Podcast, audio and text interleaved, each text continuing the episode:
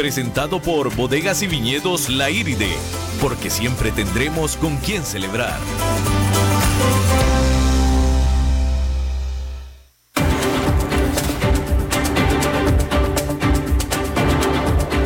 Inicia a las 5 con Alberto Padilla un programa diseñado con el objetivo de llevarte diariamente un tema de actualidad, acompañado siempre de reconocidos editorialistas, de lunes a viernes a las 5 de la tarde por CRC 89.1 Radio, a las 5 con Alberto Padilla. Hola, ¿qué tal? Saludos, bienvenidos a esta emisión de A las 5 con su servidor Alberto Padilla. Muchísimas gracias por estarnos acompañando. Le recuerdo que las redes sociales del programa para que interactúe con nosotros a las 5 con Alberto Padilla, tanto en Facebook como en Instagram. En Facebook estamos transmitiendo a través de Facebook Live. Mando un saludo a la cámara. Aquellos que no nos puedan escuchar en vivo en la radio, pues bien nos pueden encontrar. Ahí se queda guardado el programa. Eh, en la página de Facebook de A las 5 con Alberto Padilla, pero también en la página de Facebook de CRC 89.1, que es esta bendita estación que nos hace el favor de acarrearnos. También le recuerdo que esta emisión radial se repite a las 10 de la noche, estamos en vivo en este momento a las 5 de la tarde de Costa Rica, se repite a las 10 de la noche. Y también le recuerdo que estamos ya en podcasts en Spotify y también en Apple para que ahí pues usted o nos recomiende usted para alguien que nos quiera escuchar en el lugar del mundo que quiera, a la hora del día que quiera, a través del aparato móvil que quiera. Hablando de aparatos móviles, eh, hoy salió la estrella, no es cierto, la joya de la corona de Huawei, el Mate 30 un teléfono inteligente de última generación que desafortunadamente gracias a Estados Unidos pues es mucho menos inteligente. De tal manera que la Huawei pues no tiene muchísimo que festejar y mucho menos que presumir. Durante el año pasado, la mitad de las ventas por 105 mil millones de dólares de la gigante china, Huawei, fueron por vender 208 millones de teléfonos inteligentes alrededor del mundo. Pero eso fue antes de que el gobierno de Estados Unidos prohibiera a sus, a, sus empresas nacionales el venderle productos y servicios a Huawei. De tal manera que aunque el nuevo teléfono utiliza el sistema operativo Android de Google, este viene con código abierto y no incluye aplicaciones como Gmail, Google, Google Maps o YouTube. Tampoco los usuarios tendrán acceso a la tienda Google Play en la que se pueden bajar pues muchas otras aplicaciones como por ejemplo Facebook. Así, un teléfono que cuente con esas funciones básicas, mejor dicho, que no cuente con esas funciones básicas, pues la verdad es que tiene muy poca oportunidad de convertirse en un hit. Por tanto, Huawei tendrá que depender del mercado chino, el cual igual jamás ha permitido en sus teléfonos a las aplicaciones hechas en Estados Unidos. Y China ya era la mitad de las ventas globales de Huawei. Aún así, mientras siga en pie la prohibición de Estados Unidos, Huawei perderá miles de millones de dólares en ingresos. Bueno, ayer le informamos que los españoles tendrán que ir a las urnas a elegir jefe de gobierno por cuarto año consecutivo, luego que Pedro Sánchez, que es el primer ministro del Partido Socialista, el PSOE, no lograra formar una mayoría parlamentaria. En julio, Sánchez estuvo cerca de formar una coalición con el partido ultraizquierdista Podemos. Sin embargo, en agosto, Sánchez tuvo que retirar una oferta de coalición que Podemos había rechazado, pero que ahora está pidiendo, la desea. De tal manera que mientras se reparten las culpas por la situación, la apuesta de Sánchez ahora es que con nuevas elecciones su partido incremente las 123 curules que tiene en el Parlamento de un total de 350. Y las encuestas apuntan a que está en lo correcto y que también le irá bien al Partido Conservador, Partido Popular, el PP, a expensas de partidos nuevos, incluyendo a Podemos, el centro derechista Ciudadanos y el, el ultraderechista Vox. Sin embargo, por supuesto que hay riesgos. Adicionalmente, la muy probable baja participación ciudadana en las elecciones de noviembre podría afectar de manera desproporcionada a la izquierda. Pero seguramente la paralización no se romperá con una nueva elección. Lo que se necesita es que los políticos aprendan a hacer política, porque mientras no aprendan, podrá venir una quinta y una sexta elección sin problema para España. Bueno, nos vamos a Japón, donde la planta nuclear de Fukushima, hablando de ese tema, bueno, pues este día se evitaron otras tres víctimas de aquel tsunami. ¿Por qué? Bueno, pues porque la Corte Distrital de Tokio entregó este jueves veredictos de inocencia en la acusación criminal sobre tres ejecutivos o ex ejecutivos de la empresa de energía eléctrica de Tokio, la TEPCO. Tsunesha Katsumata, quien fuera el presidente de TEPCO durante la crisis nuclear de la planta Fukushima del 2011, y dos de sus vicepresidentes fueron acusados de negligencia profesional. Los fiscales alegaron que los acusados eran responsables por la muerte de 44 pacientes de la tercera edad que fueron evacuados de un hospital cercano durante el caos que siguió cuando la planta fue arrasada por un tsunami.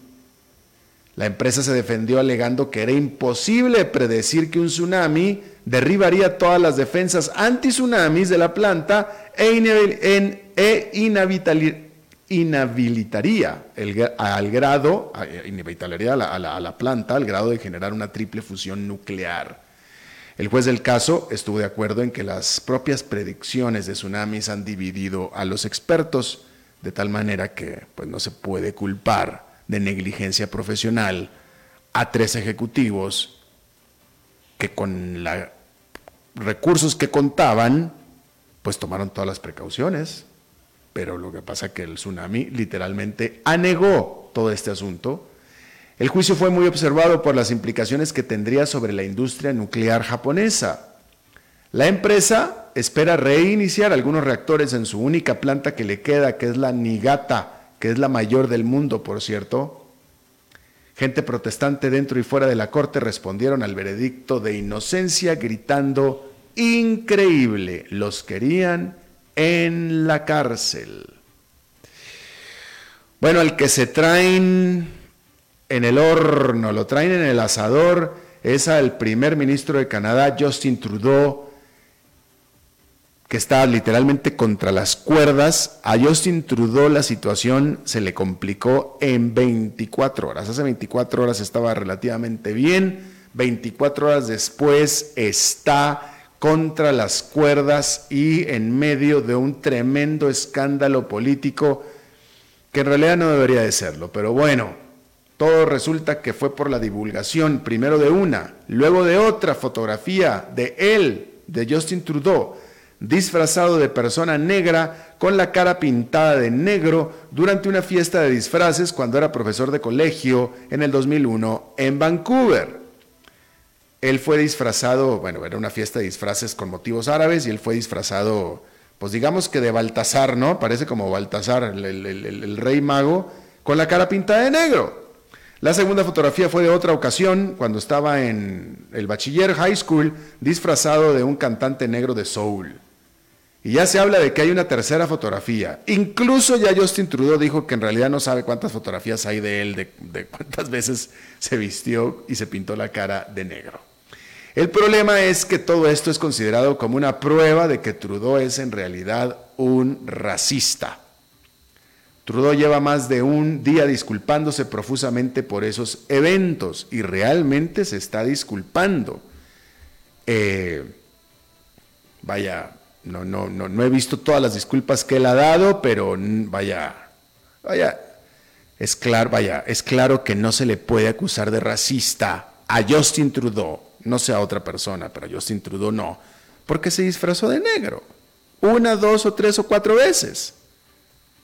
No a Justin Trudeau, no sea otra persona. Supongo que hay racistas que se vestirán de negro o, se disfrazan de negro, pero vaya, lo que quiero tratar de decir es que no veo la relación entre que te disfraces de ser negro a, que seas racista. Y claramente alguien con el récord de Justin Trudeau, pues no se le puede acusar. Sin embargo, esta acusación, este escándalo se le está pegando y le está haciendo daño. Y él está literalmente contra las cuerdas. Yo si fuera su asesor político le diría, oye, defiéndete un poquito más. O sea, claramente tú no tienes que temer. Ok, te vestiste de negro, está mal hecho, se ve mal, pero eso no quiere decir que tú eres un racista porque nunca lo has sido y ese es el récord que deberías de defender. Y no me parece que lo esté haciendo. Bueno, los tiempos, por supuesto que no son casualidad, pues son tiempos electorales, ya que el 21 de octubre hay elecciones federales en Canadá, con lo que pues los enemigos de Trudeau están aprovechando con creces la oportunidad de enterrarlo. Casualmente, el escándalo lo rompió la revista Time de Estados Unidos. Y por supuesto que las repercusiones son nacionales en Canadá.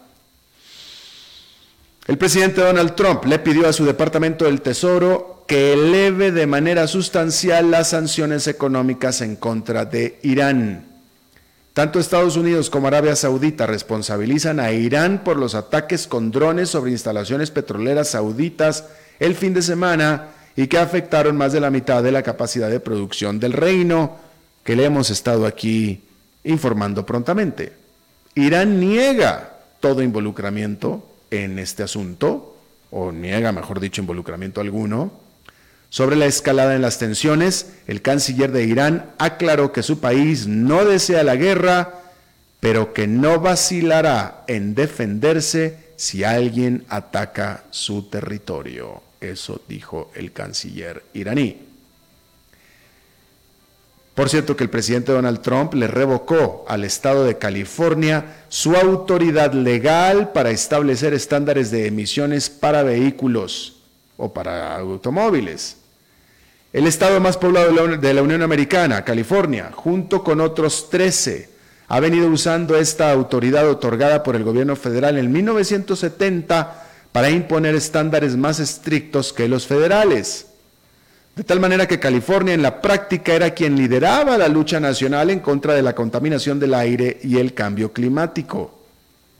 Las automotrices no tenían remedio que cumplir con los estándares impuestos por California Incluso en Estados Unidos, cuando un automóvil quería promover su nivel de emisiones, es decir, quería presumir o promover todo lo limpio que eran, ellos promocionaban que se adecuaban a los estándares impuestos por California. Justamente lo llegaron a usar hasta como arma de, promoción, de, de, publicidad. De nuevo, porque los estándares de California eran más altos que los estándares del gobierno federal. Y ahora Donald Trump le quita esa capacidad a California. Con lo cual, en teoría, se aflojan los estándares de emisión de las automotrices en general. Bueno, vamos a hacer una pausa y regresamos con más.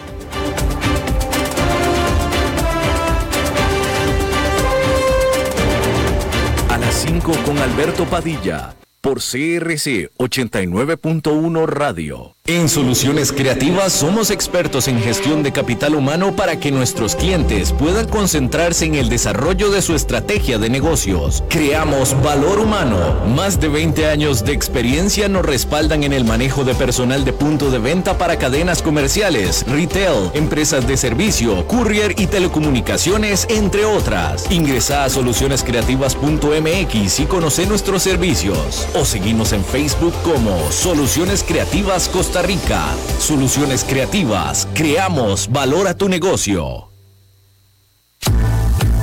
Desde Maipú, Mendoza, la tierra del olivo nos llega aceite de oliva Laur. Su delicada y elegante textura, así como su afrutado aroma vegetal, lo convierten en un aceite especial para paladares exigentes. Disponible en tres variedades: Laur Cruz de Piedra, Laur Aceite de Oliva Extra Virgen y Laur Gran Mendoza Aceite de Oliva Extra Virgen. Lo mejor de tres zonas en una sola botella. Galardonado con el Gran Prestige Gold en el Terra Olivo 2018. Aceites de oliva Laur no pueden faltar en tu mesa.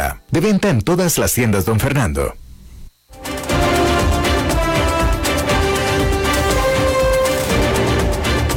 Seguimos escuchando a las 5 con Alberto Padilla.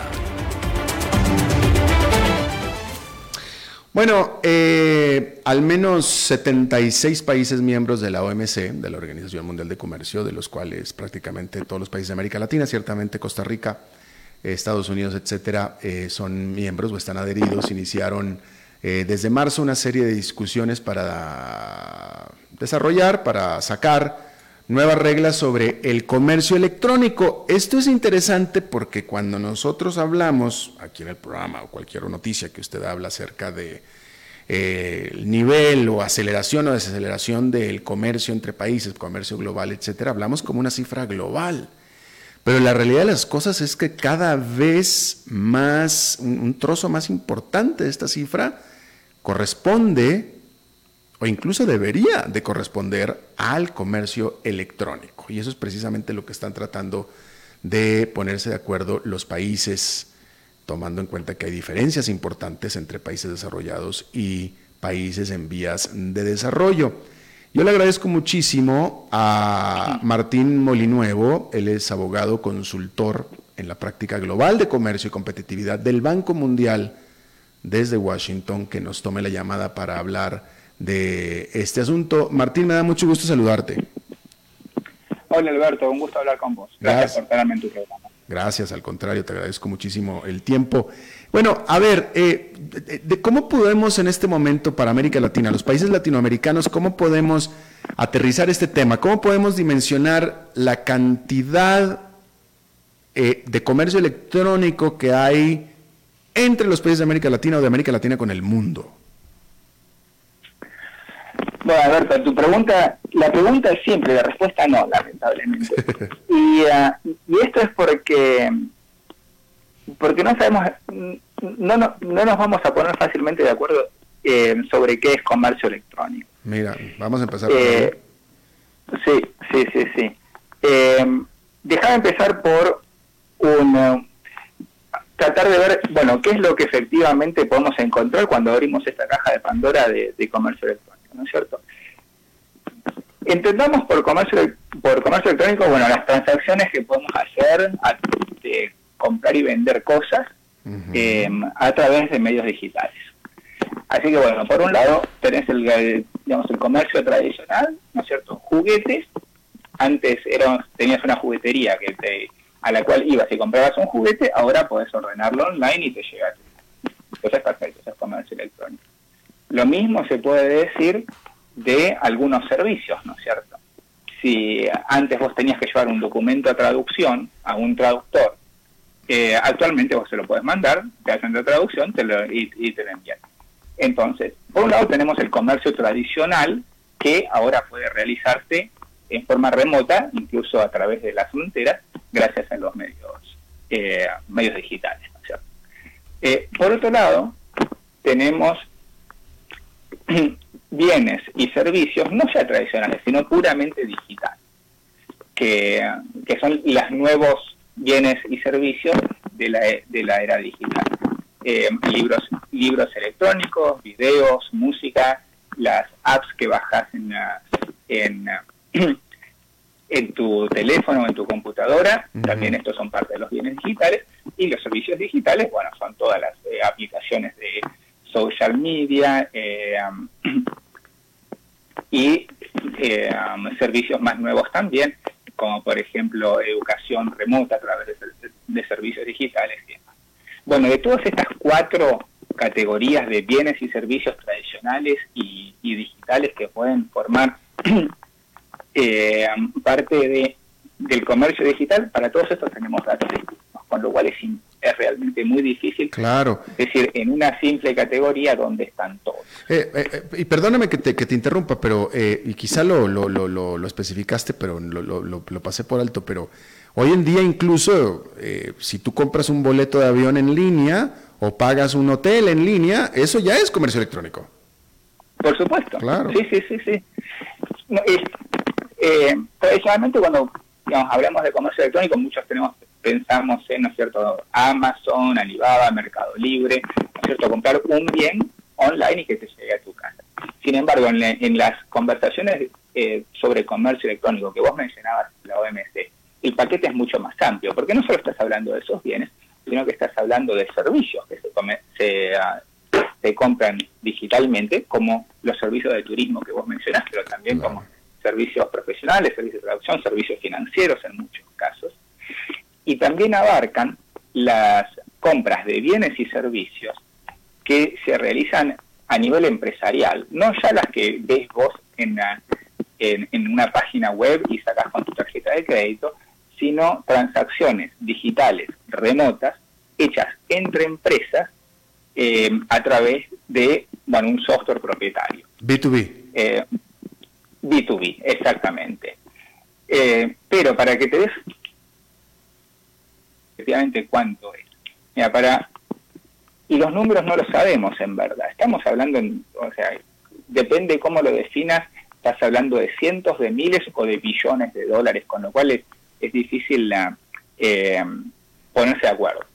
Pero, por ejemplo, lo que sabemos, cuando hablamos de comercio digital a nivel global, al menos la mitad, y puede ser que sea hasta el 90%, es comercio B2B. Es el comercio que vos no ves en la, en la página web, pero que se realiza a través de programas de, manejo de inventario que conectan que conectan proveedores y bueno fábricas, empresas, ¿no es cierto? Y eh, bueno, y entonces ante esto, ¿cuáles son bueno, sí, sé que son muchísimos, pero ¿cuáles son los retos más importantes eh, eh, para los países, en este caso los países que nos ocupan, que son Latinoamérica, para poder eh, nivelar la cancha, nivelar el terreno?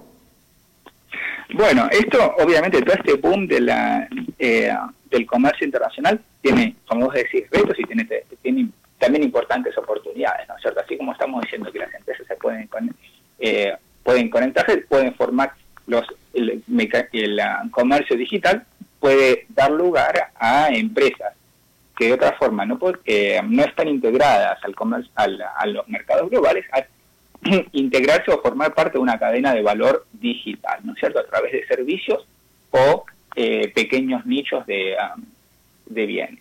Entonces, y por otro lado, a nivel de, de oportunidades, sobre todo para las pequeñas y medianas empresas, el comercio digital es una gran oportunidad porque reduce, eh, porque reduce eh, enormemente los costos de transacción entre el productor y el consumidor en las dos puntas del mundo, ya que los conecta directamente y reducen los, eh, los intermediarios. En ese sentido, por ejemplo, se estima que las empresas, las bueno, distintos estudios que, hemos hecho demuestran que las pequeñas empresas eh, que comercian digitalmente, que comercian digitalmente, o sea, que venden a través de digitales, hasta el no, es normal encontrar que en cualquier país el 90% de las empresas que venden digitalmente son exportadores, comparado con el 15, 20 o 30% de las empresas que no venden digitalmente.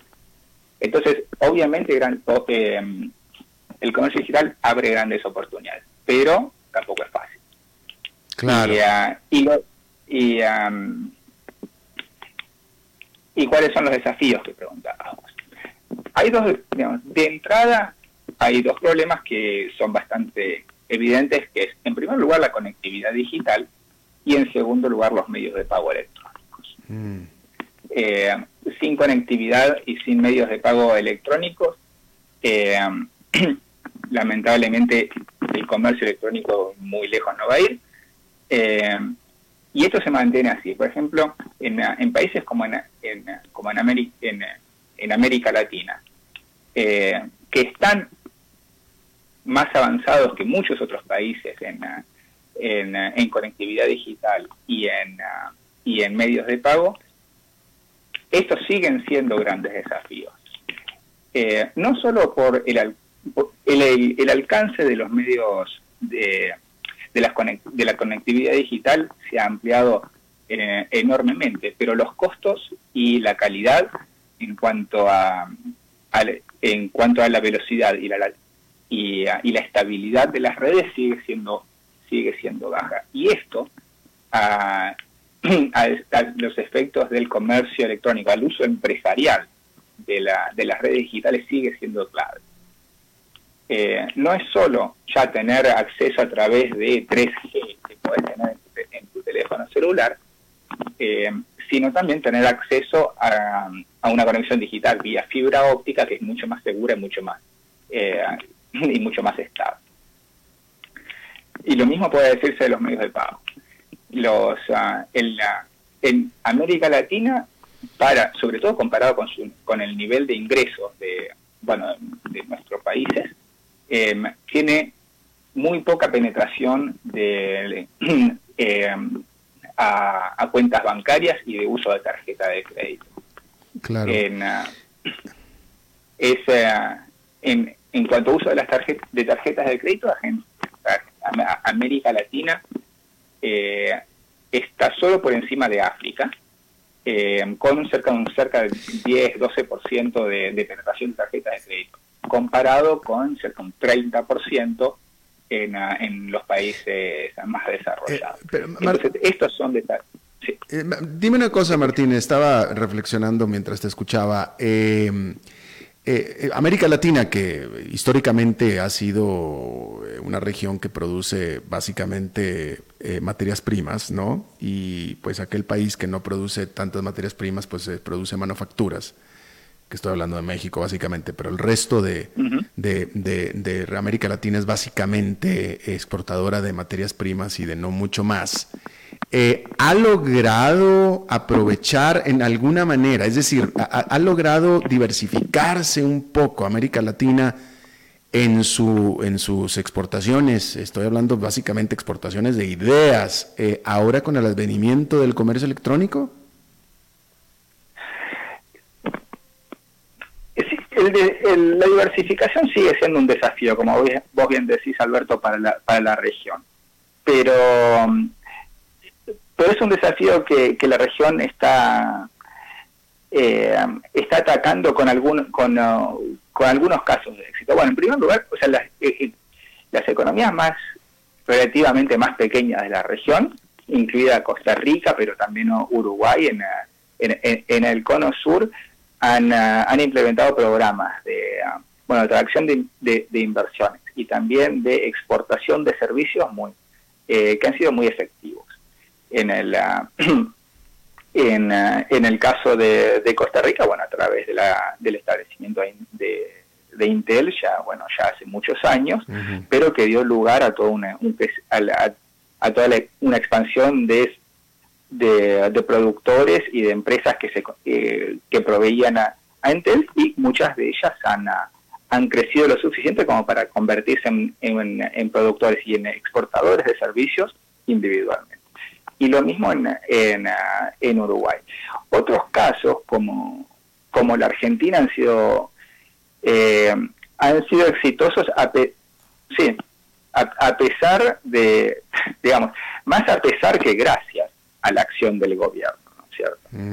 Eh, pero sí, efectivamente, el, el, comercio digital y en general los servicios ofrece una gran oportunidad que um, para la cual la, la, la región aún que, la región todavía no ha aprovechado. Claro. Claro. Eh, eh, ¿Y qué, es lo que se está trabajando eh, concretamente en cuanto a, digo, es una, es una continuación de la pregunta que te hacía anteriormente, ¿no? En cuanto a la reglamentación, ¿qué, qué, qué es lo que los países están discutiendo? ¿De qué manera puede unificarse los criterios, etcétera? Bueno, este, eh, este es un tema muy importante, ¿no es cierto? Porque eh, una de las principales limitaciones que tenés al, comercio de servicios, una vez que, bueno, que lográs tener una conexión y lográs eh, tener medios de pago, eh, son es el, ambiente regulatorio. Entonces, por esto se puede atacar de un par de lados. Vos mencionabas las, las charlas en la, en la OMC, en, uh, este año. Y bueno, y estas son un primer intento global de establecer ciertas reglas mínimas del juego. Eh, y digo reglas mínimas, porque las negociaciones comerciales simplemente eh, normalmente tienden a decir, bueno, no vamos a hacer esto y no vamos a hacer lo otro. Y por ejemplo, entre las cosas que, que están en la mesa es eh, las limitaciones a los a las transferencias internacionales de datos. ¿No es cierto? Si vos, si tus datos en Costa Rica pueden ser eh, almacenados o procesados en cualquier parte del mundo eh, o transmitidos a empresas en, en, cualquier otra parte del mundo. País, países como Estados Unidos tienen una, una, una visión muy, eh, muy aperturista de los eh, de, las de las transacciones y del tráfico de datos y países y ah, por otro lado países como la, Unión Europea tienen pretenden eh, establecer un cierto control sobre los datos, sobre todo los, los datos personales de los ciudadanos.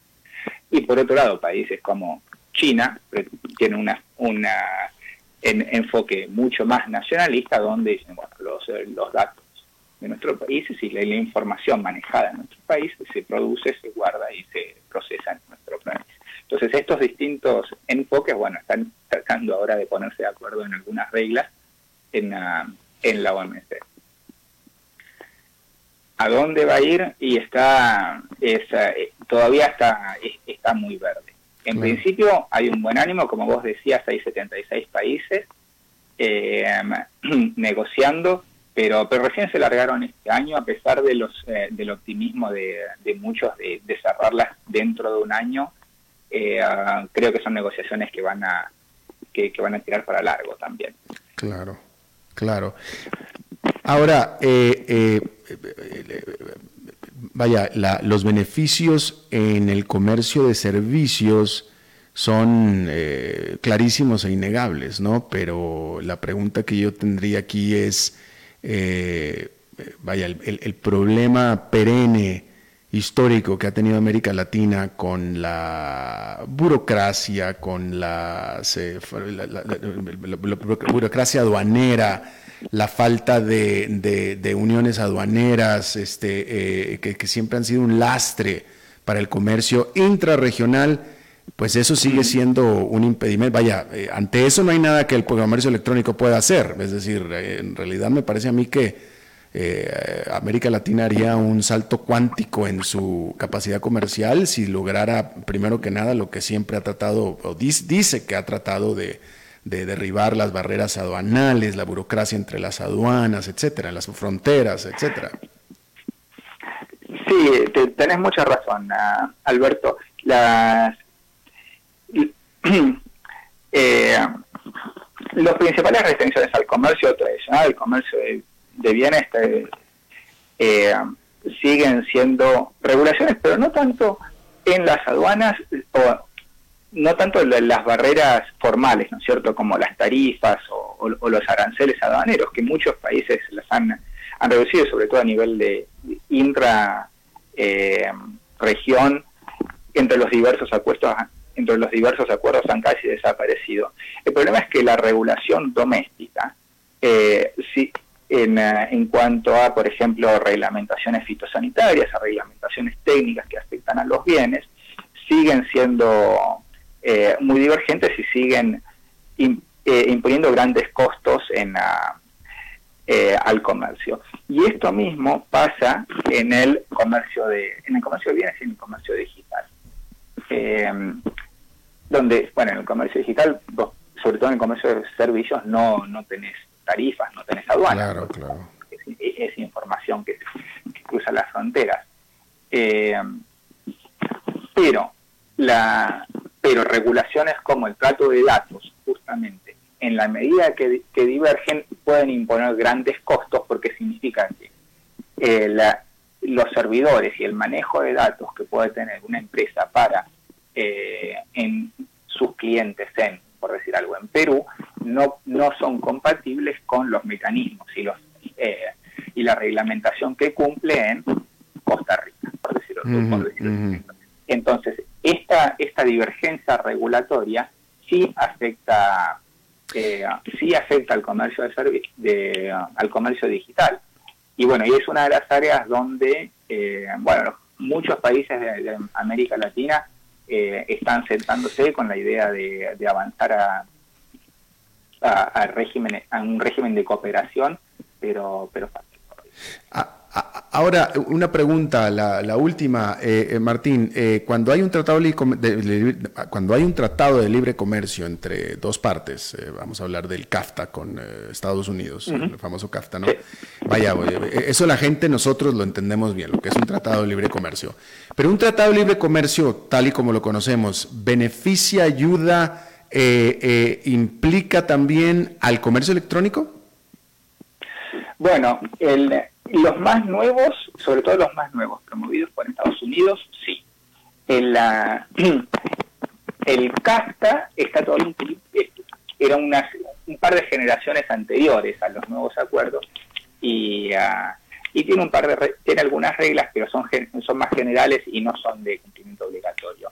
Los, los acuerdos más nuevos promovidos por Estados Unidos por ejemplo tienen reglas obligatorias con respecto a la libertad a la libertad de transmisión de datos mm. o tienen una una prohibición de eh, establecer medidas de requisitos de establecimiento de los datos localmente. Estas mismas medidas son las, por ejemplo, las que se están discutiendo en el acuerdo en, el marco de la OMS que vos mencionabas. Mm. Eh, y bueno, hay algunos, hay, muchos eh, muy convencidos de que es el camino a seguir. Hay otros países que hay, hay países liderados por algunos países en desarrollo que, realmente se oponen a este tipo de medidas. Mm, mm, entendido. Martín Molinuevo, abogado, consultor en la práctica global de comercio y competitividad del Banco Mundial desde Washington. Te agradezco muchísimo nos hayas tomado eh, la llamada y el tiempo que te tomaste. Alberto, un gusto hablar con vos y bueno, eh, suerte con el resto del programa. Gracias y nos vemos pronto. Bueno, vamos a hacer una pausa y regresamos con Fernando Francia.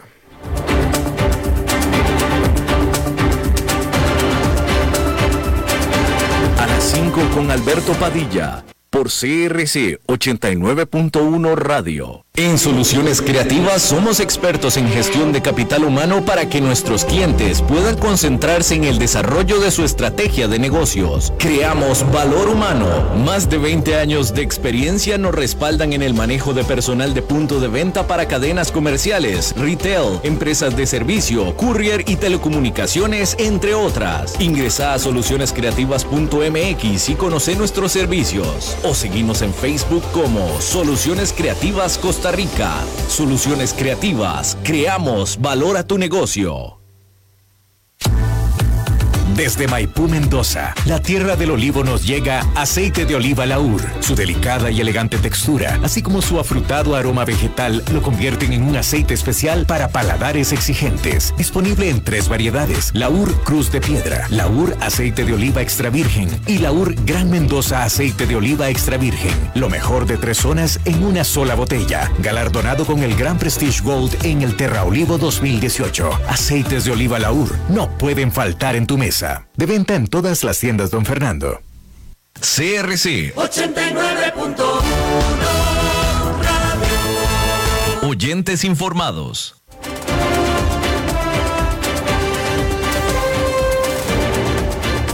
Seguimos escuchando a las 5 con Alberto Padilla. Bueno, muchísimas gracias por continuar con nosotros. Es jueves de Fernando Francia. Fernando, muchísimas gracias por, este, vamos a hacer este programa que va, a ser a las 5 con Alberto Padilla y Fernando Francia. Ya lo haces tantas veces como yo. Buenísimo, buenísimo. ¿No? sí, yo estaba de acuerdo con David que, que fuera a las 5, punto. No, no, David, si lo dejamos, va a ser a las 5 con Fernando Francia, ¿va? Ah, bueno. Lo que pasa es que no, no, yo soy duro de matar. casi me siento ahí, ¿no? no ahora, que la gente que está viendo en el Facebook veo que yo iba sentándome ahí. Ahorita que entraste, sí, ahorita que entraste, sí. La costumbre, este, la costumbre. No, es difícil, es difícil trabajar aquí en esta empresa con un enemigo formidable como David, ¿no? Sobre todo que es el que tiene los controles. Y sí, te saca. No, el amigo mío, él es tu amigo. Él es... Por supuesto, amiguísimo mío. pura argolla aquí. No, no, es difícil, es difícil. Este... yo creo que él es el que te manda para afuera. Yo no sé dónde andabas, pero seguro él te manda para afuera para ver si. Exactamente. la gente se engancha. Exactamente, ya, ya no. Alguien en Facebook dice que, que, conducimos el programa muy parecido, que él no se da cuenta quién es quién. ¿En serio? ¿Eh? ¿Eh? Y eso que Qué malo eres, Fernando, entonces. Eres malísimo. Y me parece que estoy teniendo demasiadas canas ya. si, no, si, no, si, no sabe quién es quién. No, muchísimas gracias por, por, por este, hacerte cargo de, del programa. Este, como usted sabe, eh, aquí yo me encontré el mejor de los escenarios. Pues nunca, yo, cuando yo trabajaba en la empresa en Estados Unidos, cada vez que me quería ir de vacaciones era un quilombo. Martirio. No, no, era, era terrible porque pues no había quien lo hiciera y era difícil, etcétera. Y ahora que estoy aquí en CRC, eh, me topo con, con, el gran Fernando Francia, que él dice, oye Fernando, ¿quieres hacer el programa? Sí, yo lo hago, no hay problema. Entonces digo, no, bueno, pues que así que... Pues Costa Rica, pura vida. Pura vida, no, no, no. así es que yo tengo un aliciente para irme de vacaciones tremendo después de que encontré a Fernando Francia. ¿Cómo te fue bien? Sí, bien, bien, bien. Creo que hicimos buenos programas. Bueno, Liz siempre produciendo a full. Eh, y, y bueno, siempre con temas con temas bien interesantes así que y continúa no digo es una cosa de nunca acabar además porque eso es lo que pasa con producir un programa diario no sí. que terminaste uno y ya estás va antes de terminar uno estás pensando en el otro. Por cierto que mientras tú estabas al aire en ese durante mis vacaciones durante ese momento que yo estaba trabajando en mis vacaciones pero, y lo digo porque durante tú, ese tiempo que tú estás al aire fue cuando el programa lo empezaban a subir en podcast, en Spotify y en Apple. Oh, mira, así que ando por ahí. Ahí andas ya también por ahí. Sí, los primeros programas, los primeros programas que están ahí son los tuyos. Bueno, vamos a, vamos a verlos entonces. Bueno, adelante, mi pues. querido Fernando. Bueno, hoy quería hablar un poco de em, temas eh, casi, casi como internos de la comunicación. ¿Cuál es el medio de comunicación en que más confían quienes consumen información? Es un tema poco explorado en Costa Rica en realidad. En la actualidad la confianza es un bien escaso, no solo en las relaciones personales, ¿no? Sino también en todas las relaciones que establecemos, ya sea con instituciones públicas o privadas, y hasta con las que consumimos. Mediciones realizadas por el Centro de Investigaciones y Estudios Políticos, el CIEP de la Universidad de Costa Rica, muestran a la propia Universidad de Costa Rica como la institución con más confianza entre la población costarricense. Esa alta casa de estudios obtuvo más o menos 8,5 eh, puntos eh, como nota. Y por otro lado, los periódicos y los noticieros apenas alcanzaron unos 5 puntos de confianza. La nota puede oscilar entre 0, nada de confianza, y 10, mucha confianza. En materia de información política, Costa Rica goza de libertad de prensa. Eso es conocido por el mundo entero. Incluso en el más reciente ranking de libertad de prensa de Reporteros Sin Fronteras, Costa Rica ocupa el mejor lugar de América Latina, por detrás de países como Noruega, Finlandia, Suecia, que obviamente fuera de la región lideran esas listas. Más allá de la metodología de, ese estudio, eh, la propia organización reconoce en el ranking, y está publicado en su página web, y abro comillas, la propiedad de los medios de Costa Rica se concentra en muy pocas manos, lo que limita el pluralismo de los medios en un grado significativo. Eso dice eh, eh, Reporteros sin Fronteras como uno de los em, detalles en la libertad de expresión de Costa Rica. Ese es un término que va más allá de la libertad que tengan los periodistas de publicar sus historias. No es solo eso. La Corte Interamericana de Derechos Humanos señala la libertad de expresión como un derecho propio de las personas, que incluye y garantiza que las personas no sean molestadas a causa de sus opiniones. Entre comillas, Toda persona tiene derecho a la libertad de pensamiento y de expresión. Este derecho comprende la libertad de buscar, recibir y difundir informaciones e ideas de toda índole, dice la Convención Americana de Derechos Humanos, de la cual Costa Rica forma parte, obviamente. Hablar de medios independientes no es tarea sencilla. Expertos señalan que es lícito y saludable que los medios pertenezcan a diversos grupos, pero que deben explicitar su tendencia ante el público para ser transparentes esa transparente, transparencia es poca o practicada acá en Costa Rica. En otros países sí dicen abiertamente que son periódicos partidistas o que, que forman parte de una corriente de opinión. Eh, hace poco se hizo un muy pequeño estudio de estudiantes de periodismo y al consultárseles sobre qué medio de comunicación considera que tiene independencia, señalaron a tres. Eh, en realidad señalaron dos principalmente y como en tercer lugar a ninguno. Nadie tiene independencia eh, editorial. Y en el número uno aparecía el semanario Universidad. Interesante además que esos mismos estudiantes calificaron también al semanario Universidad como de ideología de izquierda. Además, consideran el semanario como el más confiable. O sea, el semanario básicamente se llena de medallas con entre los estudiantes de periodismo en su propia opinión. No es que ellos sepan en qué lugar está el semanario, porque claramente no es de izquierda, dado que, eh, bueno, pues tiene una, orientación más periodística, no, no, no política, aunque te, toque temas políticos. Eh, este semanario, entonces, Universidad, en las tres categorías analizadas, aparece en primer lugar independencia, confianza y equilibrio, que son valores eh, asociados al buen periodismo. Sin embargo, a pesar de esas valoraciones positivas, ese medio escrito, que tiene versiones en web e impresas, esos mismos estudiantes que les parece que es muy bueno el semanario universidad, no lo consultan. A la hora de consultar informaciones nacionales, ven otros medios. Bueno, ese es un hallazgo interesante que eh, muestra cómo eh, la seriedad, la confianza, la independencia o bien valorar bien un medio no necesariamente le da audiencia. Eso entre los propios estudiantes de periodismo, así que imaginemos que no son de la Universidad de Costa Rica. Imaginemos entonces eh, si no fuera, eh, si no tuviera todas esas, medallas. No son datos escritos en piedra y realmente no es una investigación exhaustiva sobre credibilidad, porque en realidad incluso ahí sí la Universidad de Costa Rica y sus eh, docentes y investigadores dicen que sería muy bueno hacer un estudio sobre qué tan confiables son los medios de comunicación. Eh, ¿Quién es la fuente esta? De, ¿A quién está citando en ese? Es una universidad eh, local mm. eh, que, tiene una serie, hizo una, una investigación interna, ¿no? Ya, ya. A mí, yo, no aparezco, ¿eh? en el radar no estoy. No, no. Qué bueno. mejor, mejor. No, pero más que nada, este, eh, eh, noticieros y, prensa. Tú, no lo mencionaste, pero mencionan ellos a los dos medios tradicionales más importantes de Costa Rica, Canal 7 y La Nación. Sí, aparece La Nación entre los, los más confiables y aparece Canal 7 entre los más vistos. Entonces, lo interesante es cómo la, Canal 7 y la televisión, digamos como... Lo más vistos y confiabilidad. Eh, la Nación, junto a Semana Universidad. Semana Universidad siempre primero en todo.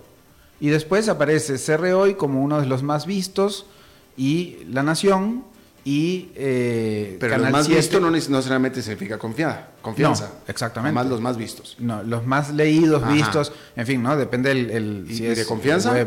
Y confianza, Semana Universidad. No, no, pero... Y, y después aparece CR Hoy, en confianza. Y La Nación. En confianza. Sí. Muy bien. ¿Y Canal 7? Y Canal 7 un poco más abajo, a media tabla, digamos. este, eh, ahora, son estudiantes de periodismo que no necesariamente eh, pues, van a manejar todo lo que, lo que... Con decirte que muchos dicen que CR hoy es de izquierda, pues ya ahí Sí, hay una, percepción. las percepciones no necesariamente son realidades, digamos, porque pone, aparece como de izquierda, Semana de Universidad, que podrías cuestionar que tiene periodistas de izquierda. Y en segundo lugar CRO y por ahí también aparece La Nación, o sea... Pero el punto es que la gente no consume lo que cree que es mejor. ¿Y qué consume entonces a nivel de noticioso, digamos? Creo que consume lo que más, eh, lo más frivolizado. Y además también nos dice que la televisión sigue siendo una de las reinas de la comunicación. ¿no? Entonces, eh, que eso lo hemos visto en campañas políticas, digamos, salís en televisión, existís, no salís en televisión, por más que visites muchos programas de radio, no estás en el radar de las personas. Y eh, eso obviamente con las redes sociales debería estar cambiando, pero no está cambiando tan aceleradamente como creemos.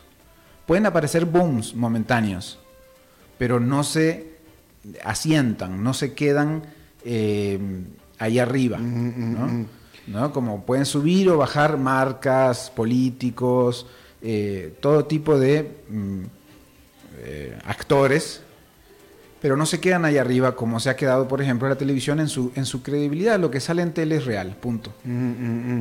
Pero fíjate, entonces sí me está llamando la atención, porque el, público en el que, entre que se hizo esta encuesta eran estudiantes. Sí. Y ellos, estudiantes universitarios de periodismo. De periodismo. Ellos dicen y afirman que lo más visto es televisión. Sí, lo que ellos más ven. Lo que ellos más ven, a eso me refiero. Exacto. Cosa que me parece rarísima. Digo, para mí es extraordinaria porque se hubiera pensado que había alguien que no miraba televisión a los estudiantes. Sí, o sea, por ser jóvenes, exacto, por ser jóvenes que ya ven otros formatos y, eh, y sobre todo por ser quizás eh, Canal 7, eh, La Nación, periodismo mm, de alguna manera, vamos a llamarle tradicional. Bueno, ¿o será que por ser estudiantes de periodismo van y buscan ver el noticiero de la televisión? No, no creo. Pero no podríamos afirmarlo respecto a lo que interesante. Es, la, es la primera vez que yo escucho que un muchacho universitario, tampoco es que lo escuche mucho, ¿no? Pero, o sea, por ejemplo, mis muchachos universitarios, mis hijos, ellos no ven televisión. No, no. No, no, no la ven. Sí, sí, te digo que vos y yo ya no vemos televisión. Yo no veo televisión. Y no es que seamos tan jóvenes como tus hijos, ¿no? No, no, para, nada. Yo, parezco universitario, pero, el, de intendencia. Pero, pero ahí está un poco lo interesante. Me parece que hay como una percepción. Hoy sí, eh, Seminario de Universidad, muy serio y sí, es lo mejor. Pero no lo consulto. ¿No? Es la pura percepción. Entonces, obviamente esto no es un estudio exhaustivo que digas, bueno, esto se puede extrapolar a la población ni nada que se le parezca. De hecho, consultamos a, expertos en la universidad y nos decían, bueno, las percepciones son muy complicadas, ¿verdad? Porque no, no son la realidad, es lo que la gente percibe. Pero sobre todo, hace falta estudiar la confiabilidad en los medios, porque viene un poco en picada. Ahora, digamos, cualquier página en Facebook saca un chisme y explota en las redes sociales. Claro, después tienen que venir los medios a tratar de desmentir si no es verdad o a confirmar si es verdad. Y a partir de esa confirmación o desmentido, ese chisme puede realmente tener más incidencia. Al final, los medios, aunque estamos en épocas de redes sociales, también juegan un papel importante dentro de esas redes sociales, confirmando, rechazando, porque se practica un periodismo serio en la mayoría, ¿no? la gran mayoría de los medios informativos, en donde se doble chequea las fuentes, las informaciones, o sea, se consulta que sea veraz lo que se dice. ¿no? En cambio, alguien que simplemente saca una página en Facebook no necesariamente chequea nada, simplemente escucha algo y lo pone como si fuera cierto y no hay un trabajo de eh, confrontar ante la realidad. Claro, claro. Eh, yo no soy experto en, de nuevo, yo no veo televisión, eh, ciertamente no leo La Nación tampoco, tal vez debería, pero no lo hago, pero una cosa que me queda clara es que el advenimiento de estos otros medios alternativos, como Cerre Hoy, el propio diario, eh, el, de, el, de, la Universidad de... Eh, semanario Universidad. El Semanario Universidad, etcétera, han venido a, tomar esta eh, prominencia que han estado... pues por un problema de, confianza en, los medios tradicionales. Exactamente, por eso es que me interesa el tema, porque me parece que vale la pena que se estudie y ahora que, se, que, que hay mucho, mucho debate sobre si el periodista o la periodista, digamos, el profesional del periodismo debe ser eh, titulado o no, eh, puede ser cualquier persona que ejerza periodismo o no, cualquier persona ejerce su libertad de expresión o ejerce periodismo.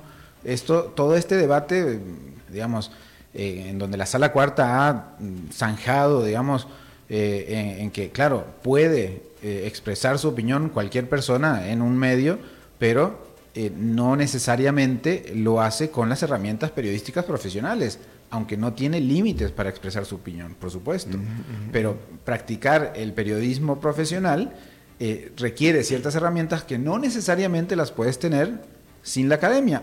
Aunque si sos una persona seria, pues puedes también eh, investigar, leer y aprender por tu cuenta de forma empírica. Claro, claro. Pero eso es todo un debate que, que, eh, tenemos en Costa Rica desde hace unos cuantos años en realidad. Bueno, y finalmente, eh, yo, yo, no conocía este estudio que acabas de dar tú, pero finalmente recalcar que se trata únicamente de estudiantes de periodismo. Y su percepción. Y su percepción de ellos. De, en lo personal, no de lo que ellos perciben de que la población dice. Y, y, aparte acotando, me parece a mí, me parece a mí, yo nunca, yo nunca, yo nunca he tenido experiencia con estudiantes de periodismo porque nunca estudié periodismo, nunca estuve en una escuela de periodismo, nunca tuve un profesor periodista, nunca nada, ¿no? Así es que eh, eh, mi percepción es que los estudiantes de periodismo, así como los propios estudiantes de leyes, son como una, un, grupo, un bunch bastante distintivo, ¿no? Sí, medio, medio que piensan en, igual. En periodismo, a diferencia, ya tenemos que ir, pero en periodismo, a diferencia de derecho o medicina, eh, el, estudiante es un poquito más variado, porque hay gente que quiere ser periodista deportivo, gente que quiere ser presentador de televisión,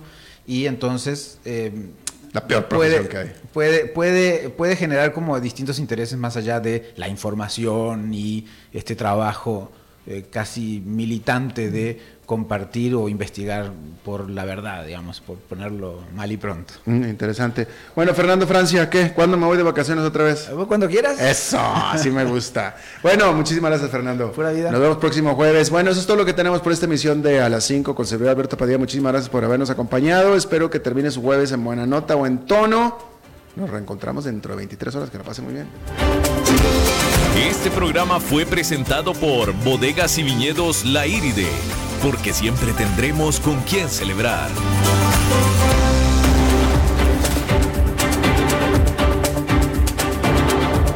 Concluye a las 5 con Alberto Padilla un programa diseñado con el objetivo de llevarte diariamente un tema de actualidad, acompañado siempre de reconocidos editorialistas, de lunes a viernes a las 5 de la tarde por CRC 89.1 Radio. A las 5 con Alberto Padilla.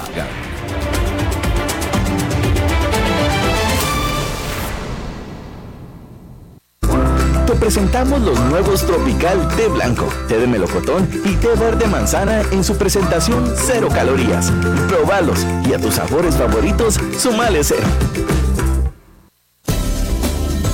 Somos UTN. Programa radiofónico oficial de la Universidad Técnica Nacional. El programa tiene varias secciones donde se da a conocer a la comunidad universitaria y nacional los principales acontecimientos, logros y proyectos de todas las sedes universitarias en el país. Y recuerden que juntos somos UTN. Los sábados de 1 a 2 de la tarde, aquí en CRC 89.1 Radio. Somos UTN.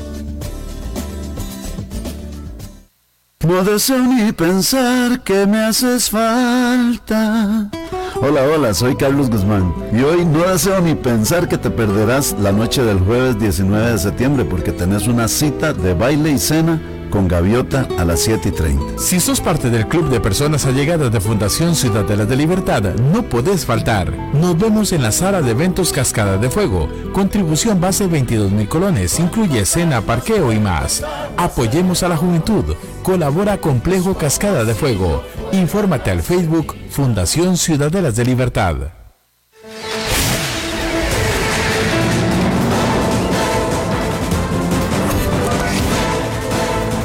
Inicia el resumen informativo en noticias CRC 89.1 Radio.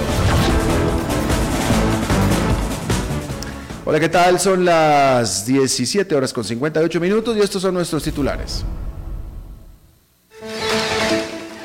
La campaña de vacunación contra papiloma alcanzó el 75% de las niñas de 10 años. El presidente Carlos Alvarado estará el miércoles en la Asamblea General de las Naciones Unidas. La policía detuvo a una mujer que intentó sobornar a policías en Golfito. Tribunal Supremo de Elecciones apoya proyecto que limita la reelección de alcaldes. En el mundo, Huawei presentó el teléfono Mate 30. Y en los deportes, la selección de fútbol Sala se encuentra en Paraguay para enfrentar varios amistosos. Salud.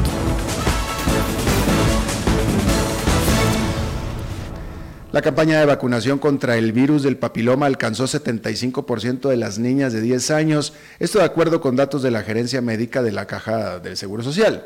El total, en total se aplicaron 27.800 dosis a las menores de las 35.000 que están en el público meta de esta iniciativa. El pasado 3 de junio, la Caja inició esta campaña en todas las escuelas privadas y públicas del país. El gerente médico de la entidad, Mario Ruiz, manifestó que se dan por satisfechos del resultado, ya que la vacuna contribuye a una prevención del cáncer de cervix. Relaciones exteriores.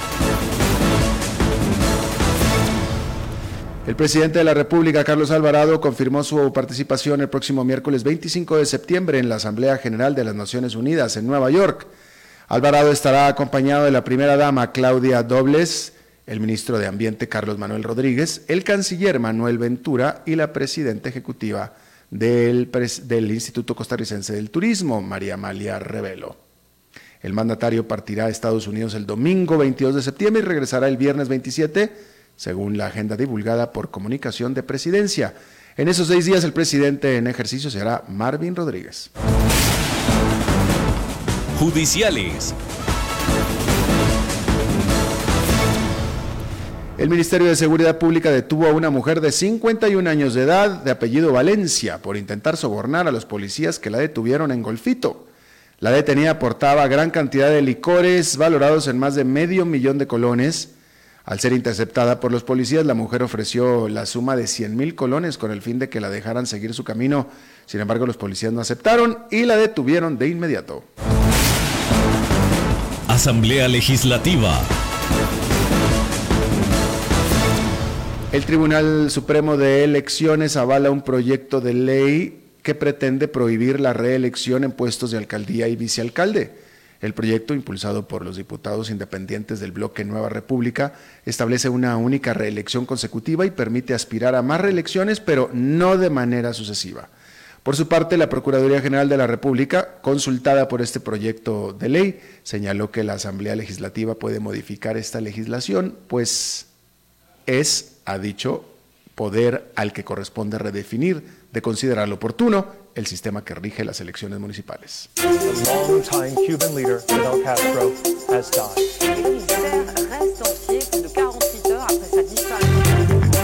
Internacionales.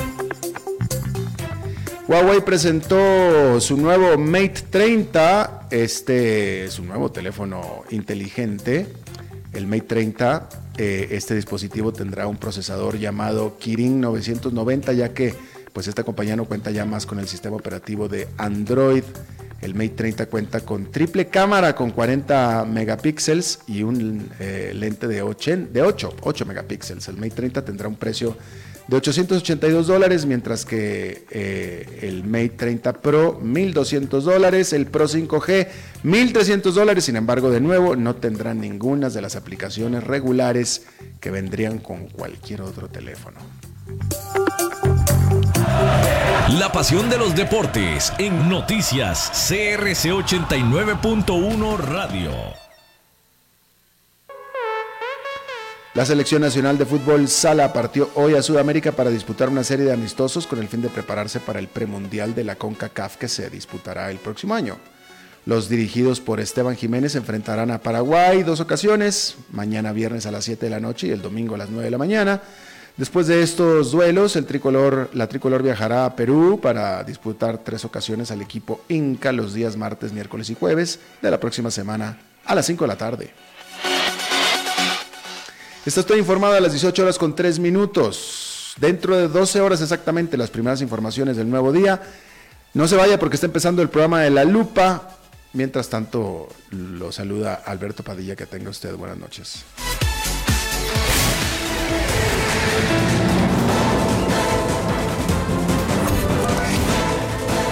Este fue el resumen informativo de Noticias CRC 89.1 Radio.